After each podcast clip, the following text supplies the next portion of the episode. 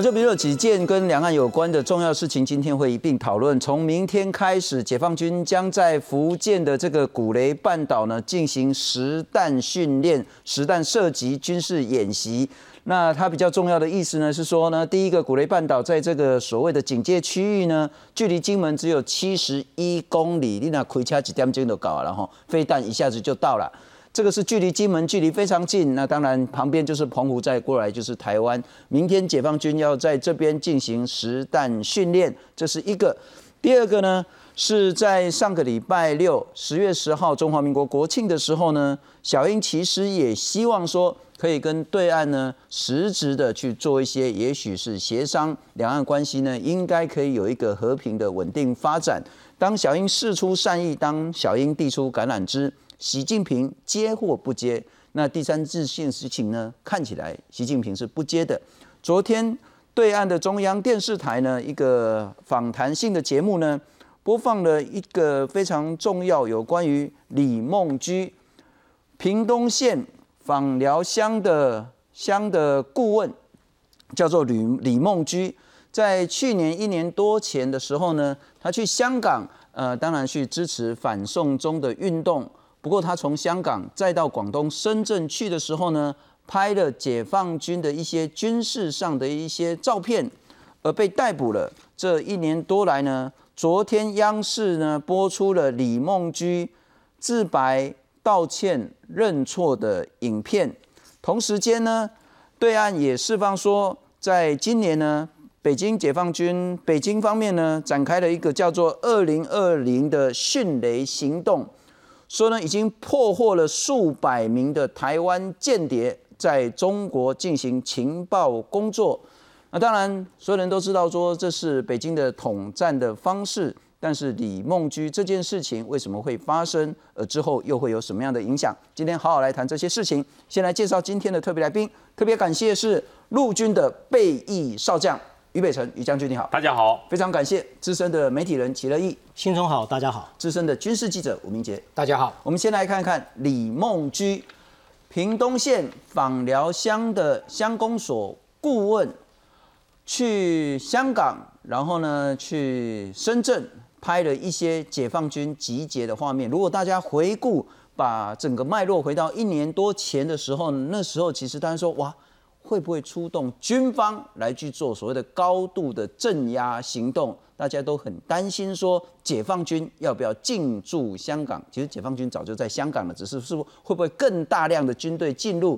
而在那个时候呢，李梦居到现场在深圳那边呢拍摄了一些照片，而在昨天央视播出来说，李梦居。别有用心，他不是真正的关心香港的民主人权，他是为了谋取自己的政治资本，以及他所拍摄的这些叫做军事机密，很可能就叫做刺探军情，违反中国的国家安全相关法律。我们先来看看这一个新闻。二零一九年香港修例风波发生后，一些台独分子觉得这是个乱港谋独的好机会。李梦居的好友、台湾联合国协进会候补理事陈雅琳就找到李梦居，和他商量去香港声援黑衣人。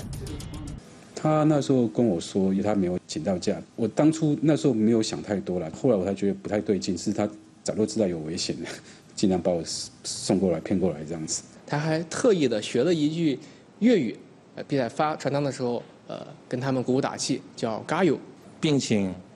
现场几位的黑衣人拿着他制作的宣传单张进行的拍照，可以拿海报这样拍张照这样子。因为那时候我觉得，好像台湾政府在支持这件事情吧。你们局去深圳动机就是想实地的去了解、核实、印证深圳湾体育馆是否有武警集结。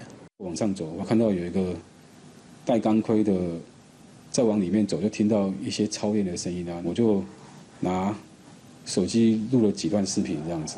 经鉴定，李梦居拍摄的十六段视频和四十八张照片属于秘密级资料。对，就是很抱歉啊，过去做了很多不好的措施啊，那也对祖国、对国家或许有一些伤害。那我觉得暴力是绝对不对，在任何的民主国家都是错误的，绝大的错误，必须要帮那些把那些暴力的绳之以法。不过，先请教资深的军事记者吴明杰，明杰兄，我要请教你，然后北京方面说呢？破获了数百名的台湾间谍，这个叫做“二零二零迅雷行动”，其中包括在访寮乡的顾问李梦居，这是什么一回事？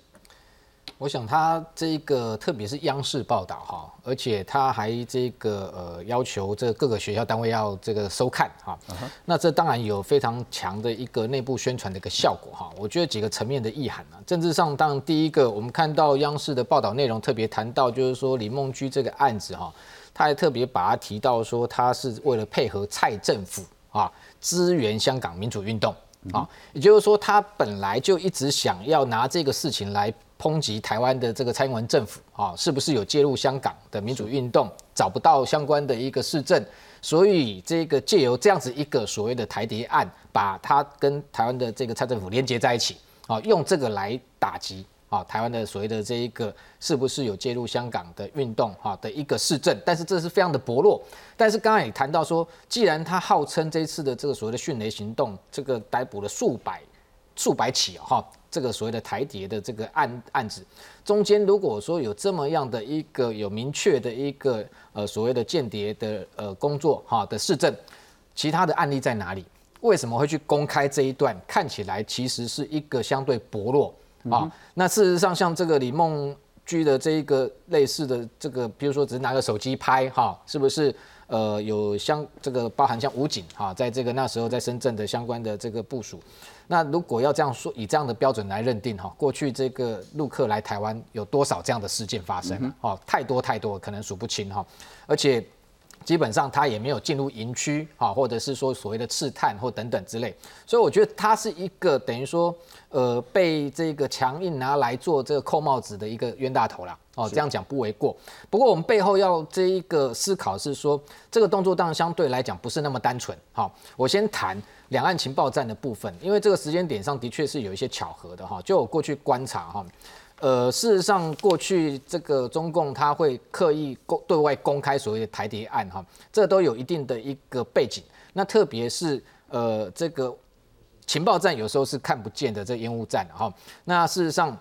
两岸的交手哈，其实外界是都不清楚哈，到底过程怎么样？但是会有类似的动作，表示台湾这边应该先前也有一些动作哈。那双方是在透过这样的一个这个烟雾弹在交手。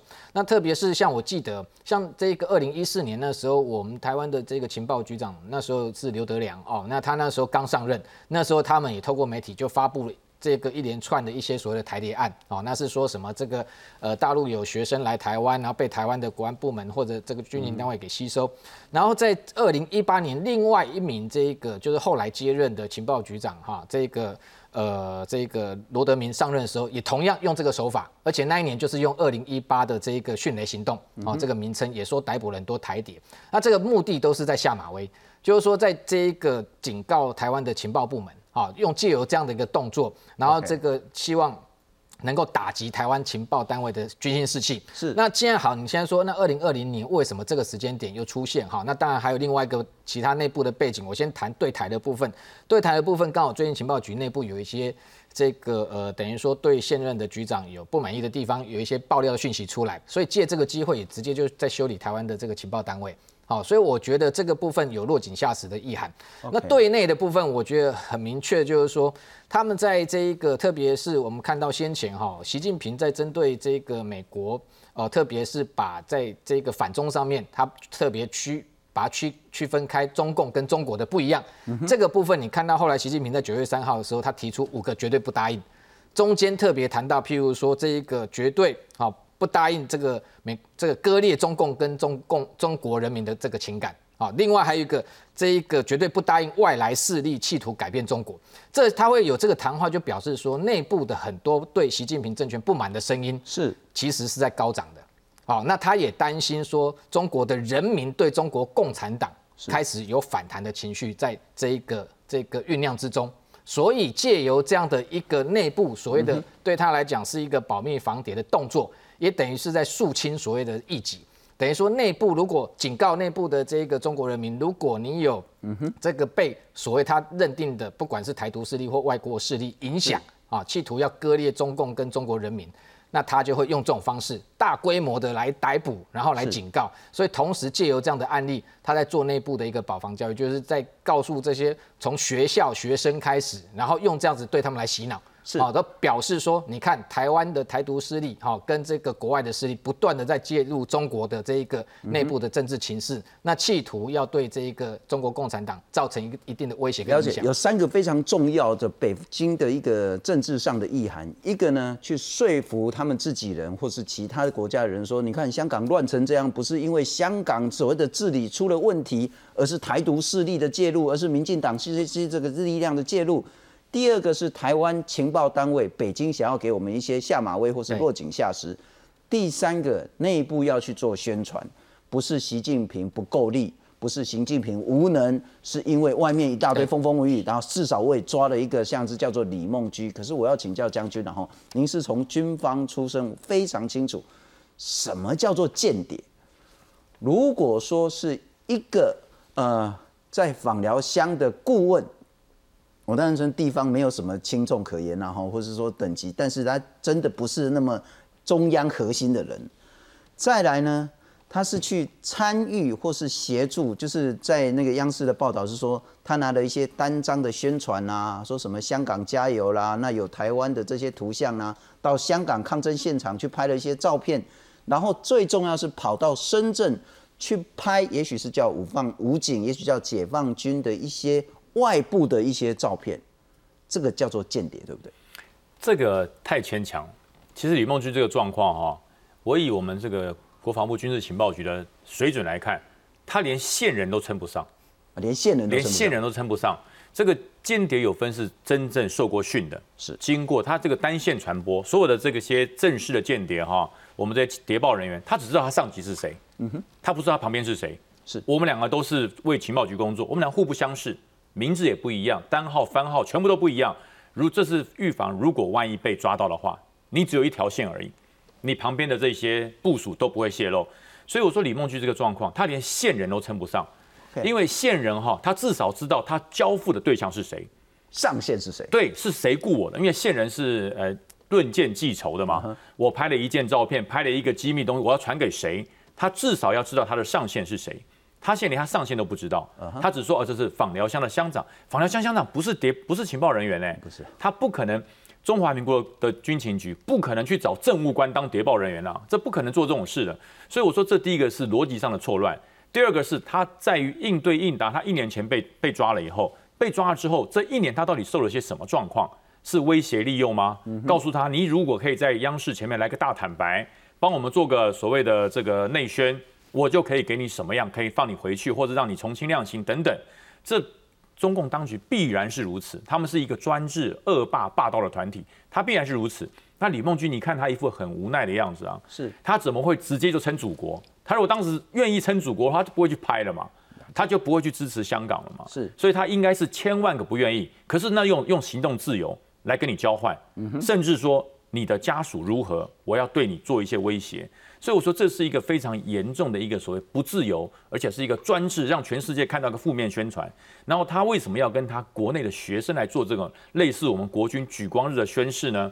因为很多的学生会到在疫情结束之后会到我们这边来念书嘛。是。那看到我们国家自由、民主、开放，他很害怕这些精英到了中华民国来之后，先给他打预防针。对，先打预防针。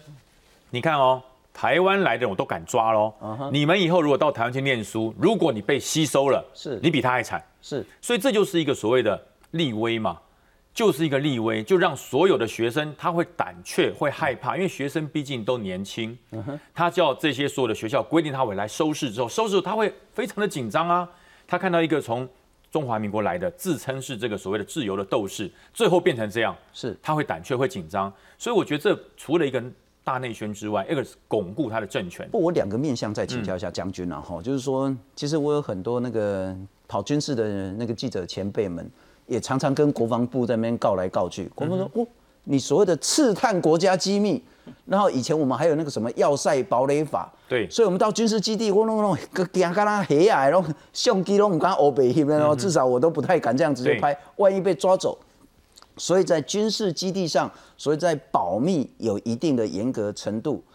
第二个，如果换成是大陆的观光客，或是大陆的学生来台湾，我们也不允许他跑到花莲的空军基地啦，跑到我们的制航军事基地啦，跑到我们的陆军的一些重要的基地去里面，或是在外面这样一直拍一直拍。那我们会防这个，那大陆防我们不也是理所当然吗？大陆是一个相对专制的国家，它是一个专制的政体。它对于这种所谓军事管制区，绝对胜过民主国家千百倍。当然，那我们现在我们国军，不要说是陌生人，连我是这个部队退伍出来的人，我要回去拍照都按规定。当然，这个地方不能拍，报长官这里不能拍照。那我们自己是这个部队退出来，我们很清楚。可是有时候会不小心呢，想要拍照，弟兄马上就来制止，报长官这个照片你要立刻删除，立即删除。所以我们民主国家都管这么严格，而且我觉得。所谓谍报人员最重要的一点，他要有刺探，要有交付，要有对价的关系。今天他这些照片是谁赋予他去照？他跟谁做对价？谁做对口？如果说他只是拍照，没有所谓的刺探、交付，甚至对价的关系，其实按照整个军事谍报的认定来讲，他他称不上是谍报人员，他只能说是一个比较白目，进入一个地方乱拍照的一个观光客而已。嗯哼，所以我说如果。中共用这个方式拿来当大内宣，我觉得在力道上太弱了。是，如果说本身这些学生据报，哎，不要说军有军事素养，有一点头脑，也不用军事了，有一点头脑。看过电影啊，看过电影，看过情报电影，就知道这简直就是一个荒腔走板的栽赃，把一个观光客硬把它塞成一个。同样逻辑，我请教一下那个乐意大哥了哈。我们去假想，譬如说，说实在，我以前在那个十六大的时候。我还在那个北京天安门广场拍到法轮功丢传单在现场抗议，我赶快拍，多开心啊！呃，千载难逢的机会，拍了之后呢，要去见外传回来那个台湾，哇，不行，因为一传的话呢，所有台湾的画面全部被卡死。那我说，在台湾如果发生这种你去拍不应该拍的东西，第一个，所有的军方人员会制止你。第二个，如果你真的拍了所谓的机密，他会要求你删除。如果你真的非常有嫌疑，你可能会被起诉。那之后你必须要所谓的被查出来说你有上线有下线，你有拿到钱，或是你有交钱给谁，你才可能依间谍去被处分。但如果回到李梦居这件事情，北京说我是用所谓的迅雷二零二零，然后逮捕像是李梦居这种几百起几百名的台湾间谍。这个能拿来做大内宣吗？呃，如这个时候从宣传角度来说，这是一个很失败的一次内宣。我们就要讲它这是不是一个间谍案？哎，间谍案。第一个，刚刚陈如将军讲的，间谍是你有被单位吸收啊，有部件的关系啊。他被打了一年多，现在这个完全没有交代。第二个，他拍的东西传给谁？他是传给了他自己的那个群主社群几个人的群主，对吧？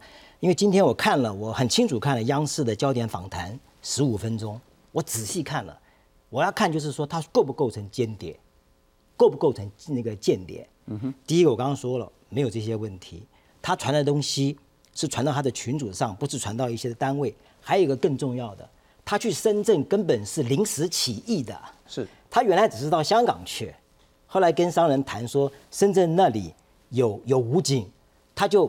过境到深圳去，他是临时起意的，他不是有计划的去刺探什么东西，他只是想要证明他去了这个地方，他还拍了，代表他还挺厉害，哎，我掌握到这些东西了，而且他到现场的时候，武警都还嗨阻止他过，是。武警看到他了，他被阻止了，但他离开的时候并没有完全离开，他就沿着那个边边呐，用那个手机放到他的这个这个腰部这边一路这样拍下去，所以他是一个根本就是临时起意的。我们都还不要讲他有没有受过训练呢，他自己都不是要知道说那天他会到深圳去，是因为有人提起了他才去的。OK，那这个案子有一个特殊性，很特殊。这个案子第一个，因为他是所谓的台独人士，他是台独组织里面的干部啊，这种人很少啊，在大陆抓到这样的人很少啊，台独里面的干部。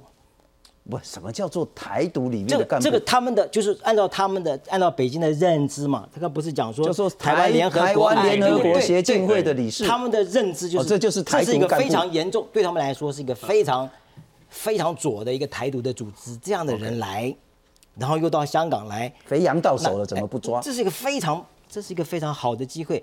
我觉得很奇怪，他为什么胆子这么大？他明明在这些单位在做，他还敢去香港，他还还敢，我不知道他为什么他会去。去香港我觉得还好，因为我们那时候其实也都去香港。但是他的身份，他的身份不一样。深圳我就搞不懂，对呀真的香港跟深圳差太多了。对呀、所以他还去，他还去那个那个香港去，然后他去干嘛呢？他去发一个单张，我看了叫“香港加油”，是一个册子，啊哈，是香港加油。大陆说他是台湾的台湾的间谍，跟政府有关，这就等于是把他的背景跟台湾政府勾在一起了嘛，就是你是个台独的政府，这样由此证明。但他是怎么说的呢？刚刚有放啊，他刚刚说，我觉得台湾政府在这方面是支持这件事的，就是反送中。他说他觉得，就说他根本跟政府没有任何关系，他只是觉得好像政府是支持这个的，所以他就以他个人身份。其实还不是组织身份呢，应该讲说是他个人的身份，就去那里发传单，拍那个这个这照那个这个这个发这个海报这些跟人家拍了。他如果不去深圳的话，可可能会不会抓，我不敢说，看他在香港的作为是如何。是。那到了深圳市，你看他这这么一一短的一个一个时间，当场就被抓了。他拍完照马上就要走的嘞，要过境的就被抓了。显然他在香港的时候就已经被完全。被掌握了嘛？不我换另外一个角度请教那个乐意大哥了哈。如果真的按照他们所说的有一个叫“二零二零迅雷行动计划”的话，抓了数百起或叫数百名的台湾间谍，你好歹也拿了一个说真的去从事间谍，然后危害你中国的国家安全的那个个案出来，结果你拿李梦居，然后呢又跟上次不管是李明哲或之前的案子都是一样，就是说在央视或是在官媒上呢。被自白、被道歉、被认错。我们来看看李梦居在央视的节目里面呢，如何自白道歉了哈。当然，所有人一看就知道这一定是被迫的。如果是一个台独分子，怎么会在对岸的官媒上说，哎，所谓的我对不起祖国，伤害了祖国等等的？但他怎么讲？在央视里面，李梦居说，我觉得很抱歉，过去做了很多不好的错事。也对祖国、对国家或许有一些伤害，我觉得暴力是绝对不对的，在任何民主国家都是错的，绝大的错误，必须要把那些暴力的绳之以法。被陈雅玲，待会呢访聊乡乡长陈雅玲也会来上我们的节目。那李梦居呢有一小段，那这也被台湾今天的媒体呢把它扩大的去报道说，呃，他说他是被陈雅玲骗的。陈雅玲当时跟李梦居说，因为他没有请到假，所以没办法去香港。那李梦居当时没想太多，所以觉得不太对劲。那如果早知道有危险呢，还尽量把我送过来骗过来等等的。那支持反送中运动，可以拿一个海报拍张照这样子，因为那个时候李梦居觉得好像台湾政府在支持香港反送中这件事。那到深圳去拍武警集结。往上走，我有看到戴钢盔的，再往里面走，又听到一些操练的声音，所以他就拿手机录了几段视频，这样子，主要想录那个声音，然后不希望别人看到这样子。我再请教一下乐毅大哥了哈。那看起来他就是一个，第一个他当然是支持反送中，这毫无疑义。第二个，他千错万错不应该跑到深圳去。更大的错误是他到所谓的人家军事或武警集结，在外面拍一些声音或拍一些画面，但如果用同样的标准，他就很像是一个大陆的留学生、大陆的观光客到花莲基地的门口去拍，或是到我们的这个所谓的松山军机场去拍我们的军机起降，用这个来去做大内宣，来去做迅雷行动，这也太弱了点。他的意思就是证明台湾无所不用其极，也在侦侦测我我们这边的情报啊，而且是台独。我觉得中国既然是反对台独，把台独当成洪水猛兽，那台独的干部、组织的干部来，你你可以很明白的就直接就抓了，因为你是我的敌人嘛。嗯哼。而且事实上他是用间谍 这个角度去来抓他，但事实上又并不构成真正的间谍的问题嘛。所以要真的要从宣传上的角度来说，是很薄弱的。因为这十五分钟，我我我都有看，看到最后我只有一个觉得是他自己的个人行为。后来有一个干警，就是深圳的一个国安单位呃国安部门单位问他说：“你来这边对你有什么好处？”他说了一句话，你知道他说了什么吗？哦，这样的话我会有一点社会地位，我会有一点人脉。OK，然后他们的解释是说，他们干警的解释就是说，哦，他来这边就是要为累积他的政治资源，提高他的知名度，就是说他自己讲的就是一个个人的行为，是然后他的解读，干警的解读在十五分钟里面也是这么做解读的嘛。所以我的意思是说，真的你细看你会发现，如果要做间谍的文宣的话，它是一个失败的，因为你自己的干警都已经在说他在累积这个知名度，在香港搞一下回去的话，累积他的在台湾的政治资源，所以这根本就是一个，其实这是一个非常个人的一个一个行为。不过那那那将军，我要请教你了哈。第一个是说，那如果用这个标准，呃，我们几年前也抓了一个共谍，大陆来的共谍啊，来台湾念书，然后呢有给台湾相关人士钱，说要刺探一些什么情报，这个叫周鸿旭。周鸿旭的案子跟李梦菊有什么不一样？第二个，是不是北京方面想办？我才不管你 low 不 low，或是标不标准符合间谍定义，我就可以用国家安全。反正你有来拍我的军事上的一些所谓的机敏资料，我就可以用所谓的危害国家安全判个你个五年十年。他如果在台湾是完全构不成任何的间谍行为，因为我说这个间谍去收集所谓刺探军情，他绝对是上级交付他要针对哪些事情，要来厘清我现在手上的情报资料准不准确，然后请他去得到只字片语，回来把这个情报拼凑成一个完整的情资。但是现在不一样，他去之后，他只是摄影这些片段，武警这是临时起意的。那我拍好了之后，我没有给任何人。那可是，在台湾收那不一样哦，是他是有交付、有指定、有特殊的资料，他要需要，所以他指定了特定的人选，而这些人选是可以收集到他所需要的资料，他刻意去跟他做所谓的对价交易，所以这点跟台湾这庭案子是完全两回事。但是呢，我相信他如果今天不出来讲这么诚恳的话，他绝对回不来，他绝对回不来。因为中国大陆它的做法是比较专制型的。今天是我说你有你就有，因为你已经拍了这六十四部视频嘛。是以我的认定，你已经侵害到我的我国家说你是间谍你就我说你是就是。对，那可是为什么他会这么害怕？你如果认错的话，也许十年也许好商量。对我也许好商量，给你给你少一点，对，但是你一定会被办，是所以他才会变得这么害怕，整个完全软下来。我说，如果他今天真的是我们中华民国派去的情报人员，不会这么软啊，是不会这么软，那绝对是抵死不从，所以他连线人都算不上。不过有一些关键的资讯可能需要厘清，包括李梦居到底是为什么要去香港？去香港的目的是什么？去了香港又为什么要去深圳？然后到深圳为什么要去拍一些武警或军事上的一些集结？这相关的资讯恐怕要接下来这位来宾才可以提供给我们。非常欢迎是来自屏东县访寮乡访寮乡乡长。刚刚我们谈到李梦居也在自自己的说法是说，也是被他骗到香港去。我们来欢迎访聊乡长陈雅玲，雅玲你好。哎，主持人好，各位观众大家好。你今天应该很大的压力啦，哈！大家说，哎、呀，你喜欢那港骗去下海洋给我们来关。我昨天看到这个中共中央电视台哈，这个大啦啦在那边播哈，我陈景何时竟然变成中共所谓的特务的头子，还是台独急先锋？我所以觉得这是莫名其妙了哈。孟居他是我认识十几年的好朋友，那他就是很单纯的一个商人。那其实，在去年的八月，我们是相约去印尼的日惹啊，我们受到亚洲的商会的邀请，我们要去那边开会。那孟居他过去哦长长期以来，他就是游走世界各地嘛，包括港中台哦，包括香港、澳门，包括世界各国，他都跑来跑去。那去年的八月的时候，我们是约在印尼要去见面去开会。那孟居他先去了香港，主要是他跟我讲说，他平常都是有去香港或澳门或者是中国，他都会经商嘛，常常跑来跑去，所以我们也不疑有他。不过去年的这一次，他是只有跟我讲说他去香港啦。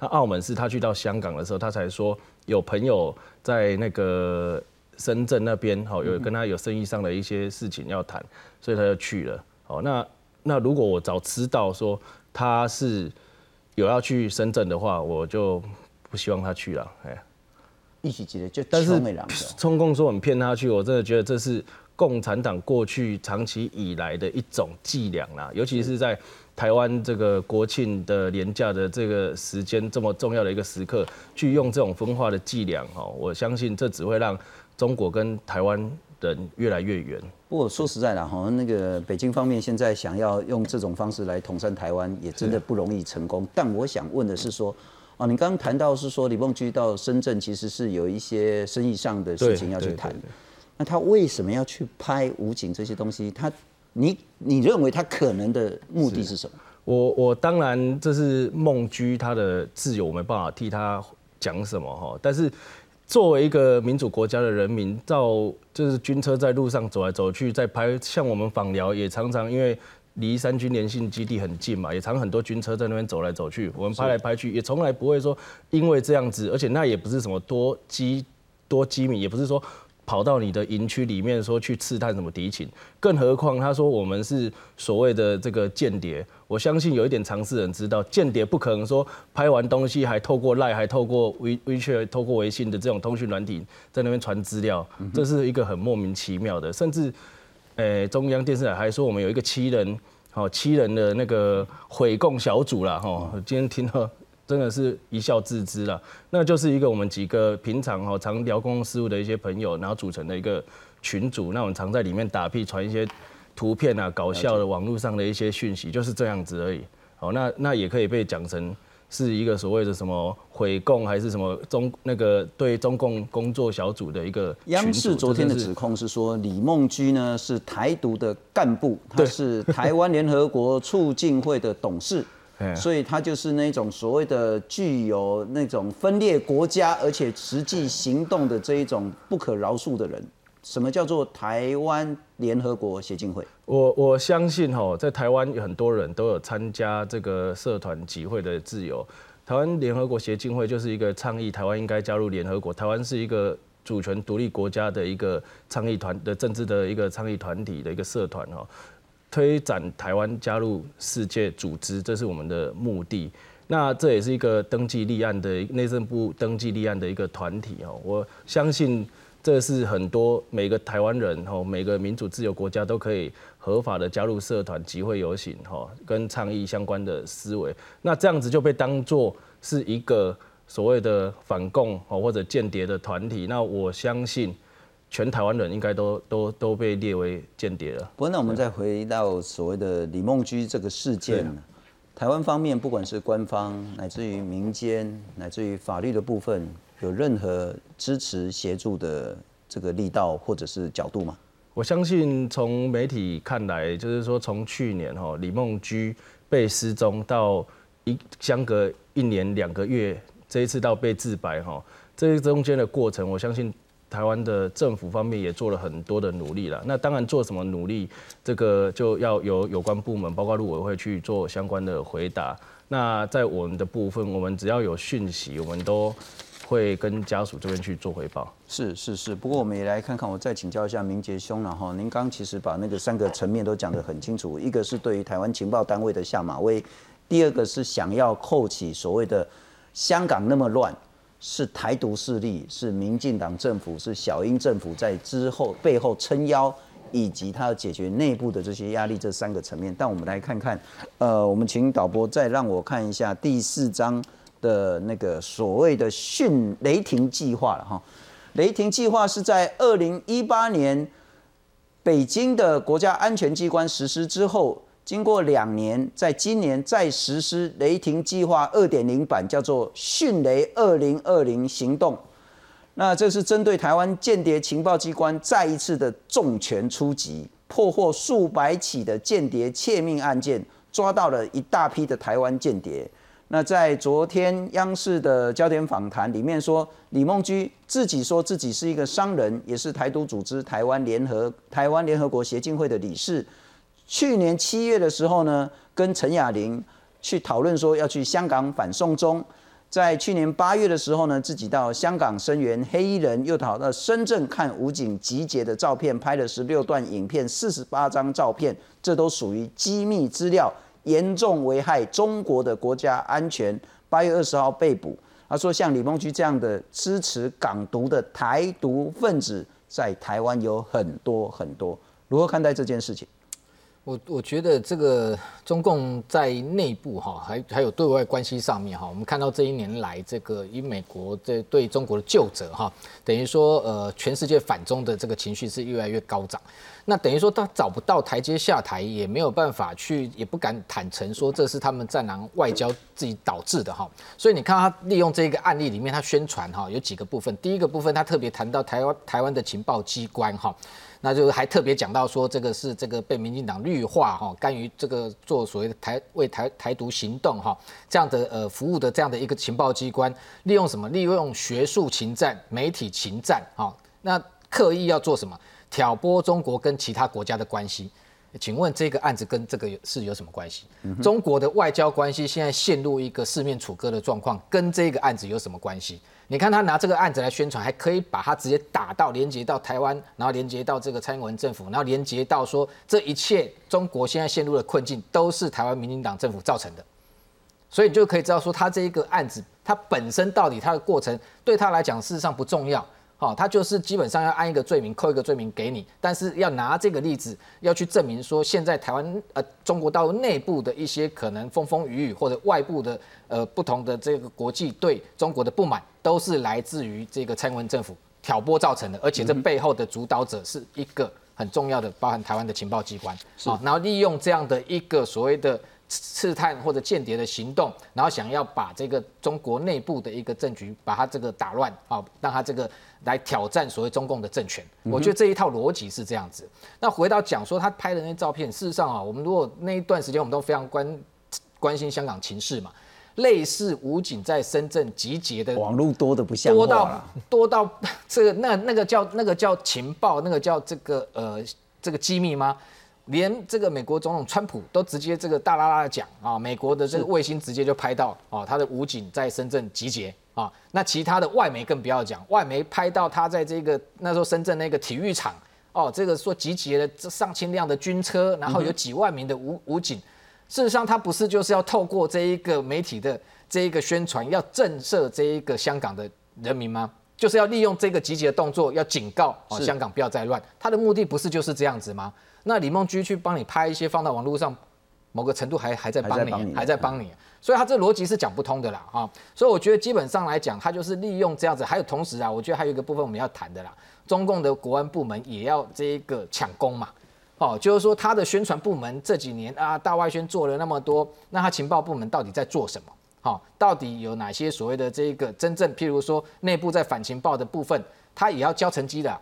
哦，那在台底对他来讲，所谓的这个境外势力也好，而且很特殊。他这一次他把这个李梦居的罪名哦，他是讲说，这个深圳的人民检察院是针对他的部分是说他是为境外刺探。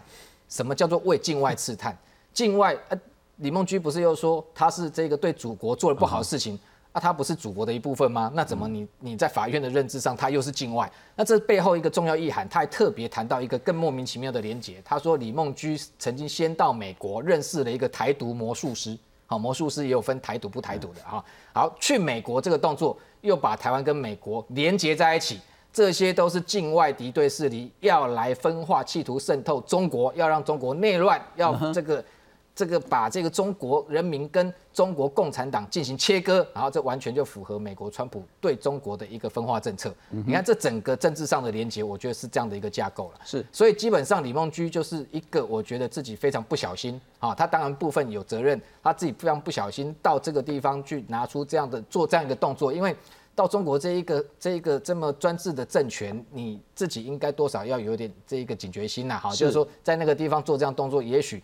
是很单纯，你要跟共产党讲逻辑、讲道理，那是讲不通的。而且过去我们的看潜力哈，如果我们现在事实上台湾的情报部门早就没有派所谓的情报人员进中国了，早就结束了。那个叫做基干路路，就是说早年的时候有正式哈，正式是台台湾受训这个编制内的情报人员，的确因为两岸那时候本来就敌对关系嘛，你派人过来，我也到你家去，这个在各国是很正常的哈。是，那那时候事实上。编制内的人员，最后我记得一个案例，应该是在二零零六年还是零四年哈，我不太记得，很很久以前有一个叫朱公训上校两位哈，而且他们两个也是被非法逮捕的，他们是在越南的边境，还不是在中国境内。我听说就是被看报得直接这个这个抓到广西的监狱去关的哈，所以那两个现在后来是已经也也也出来了，但是他们的这一个审判过程跟这个李梦菊非常相似，他是人是先被消失，然后过了一年多，那台湾透过海协会去协助家属去，然后到真正曝光，应该对到二零零八年才有所谓的公开审判，才有所谓真正的罪名。事实上，在那个案例之后，台湾就没有再派任何跟官方有关的人员进去。就是抓不到真正的台湾间谍，所以就抓了李梦居来出口气。对，他的反情报部门没有成绩嘛。不过我另外一个要再请教一下将军了哈，你如何看待这大半年来两岸之间的一些军事的局势？那包括乐意大哥，包括明杰大哥，其实也谈了很多。但是我想请教真正的将军如何看待？明天解放军要在福建古雷半岛附近的海域呢去做实弹射击。他说：“哦啊，离金门超超近。其实不管怎么样，在哪里离金门都会很近了哈。那其实离台湾也近，但他只要在福建、广东军演就离我们一定近。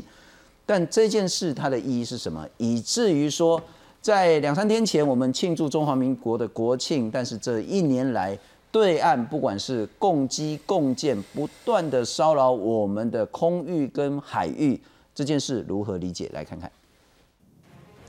中国解放军将再度在台湾海峡进行军演。中国福建省相关单位发布通告，指出解放军十三号至十七号将在古雷半岛东侧海域进行实弹射击演习，演习范围包括红屿、横屿周边海域，要求演习警戒区的渔船人员撤离。还是属于一个计划性的一个呃作为，范围也不是非常的大，我想应该都是哦，我们应该都是有掌握的。古雷半岛地处福建省南部，该半岛位于台湾海峡西南角，距离金门不到七十一公里。另外，十二号一早，共机也持续扰台，军事民记录到疑似运九电侦机出没西南空域，更有一架空警五百预警机从南往北朝金门附近绕飞，地点敏感，引发关注。古雷半岛它虽然说离金门稍微近一点，呃，但是它的军演的性质是战术性的，它这次绕行的呃状况其实是介于就是按。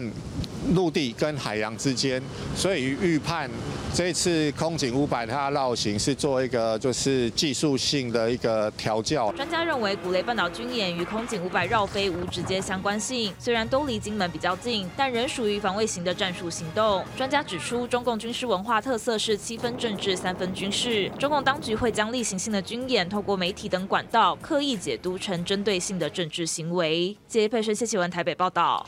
将军如何看待现在两岸局势？其实从两个月前，解放军对于我们台湾周边的海域没有没有平静过，不管是空中，不管是地面的演习，没有平静过。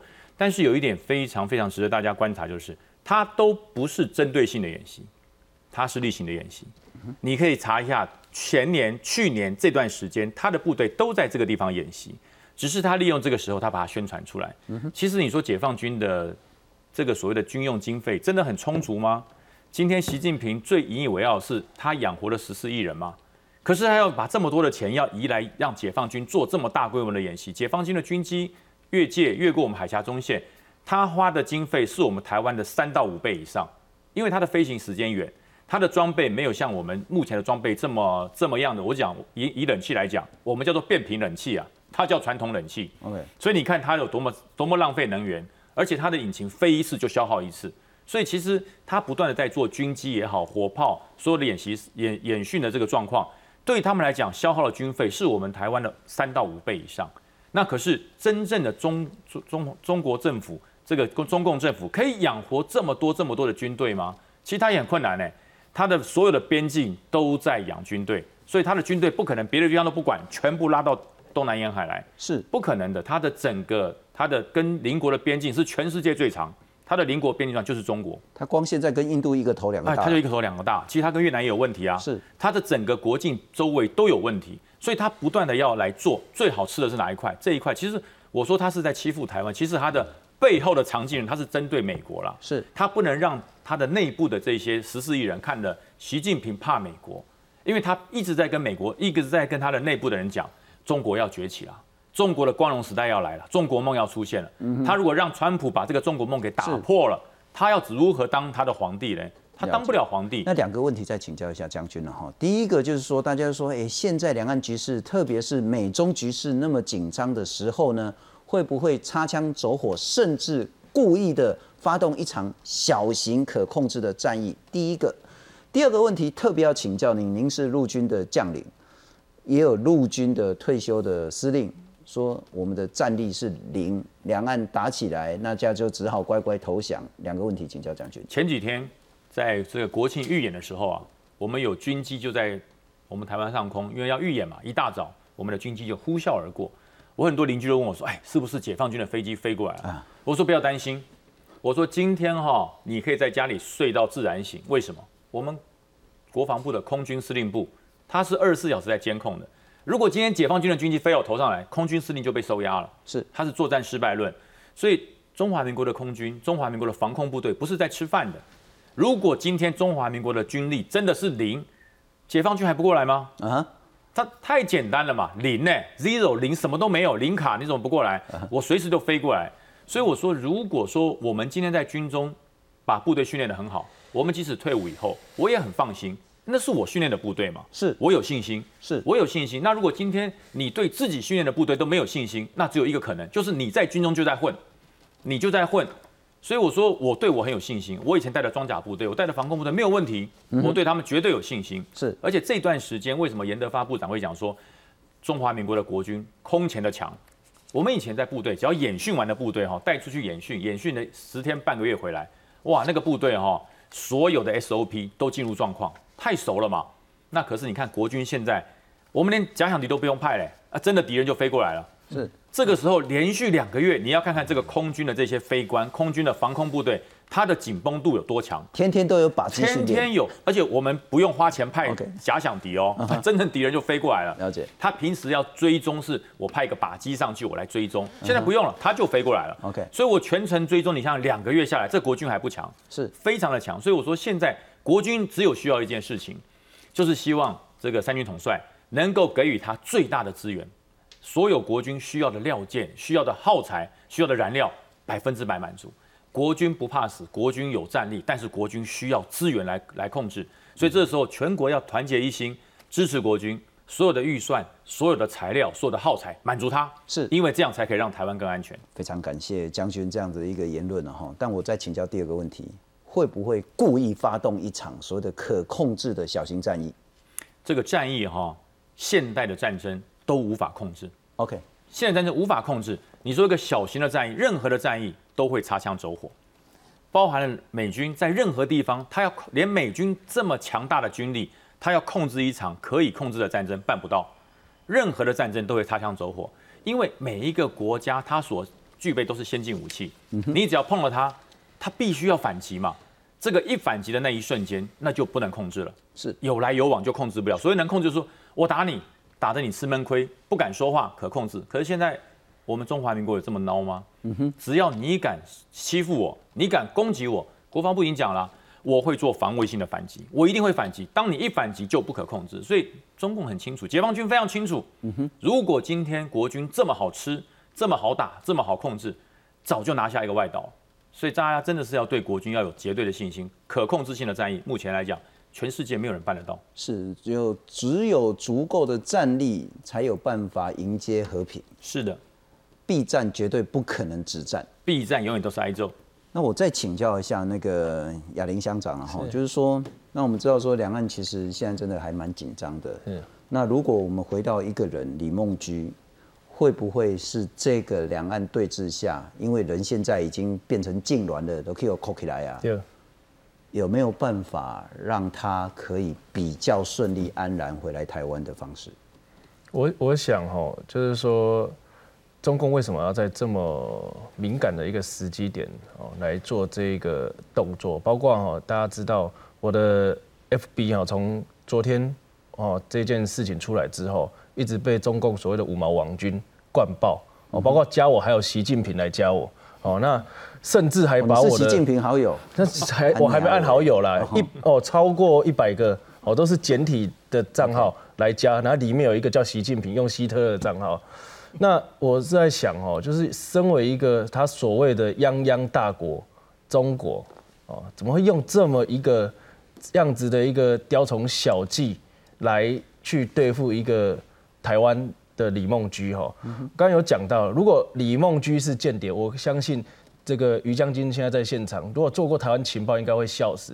是第一点，这要不是中共的情报错误，就是他已经内部非常的状况非常的急了哈。就是中共从去年底到今年初，这个武汉的肺炎影响到全世界，然后全世界的现在外交都对中国有一些不同的看法之后。然后加上之前长江流域整个洪水洪洪灾这个情况，中共试图用这样的一个事件在移转，说它内部治理的一个状况是不好的，所以透过李梦居把他杀，就是台南宫台给尬搞了，他不只是大外宣对台湾人民想要恫吓台湾人民，想要文攻武吓，做用过去的这样的一个伎俩，他更重要的就是要让中国内部的人民说，哦，你把盖着。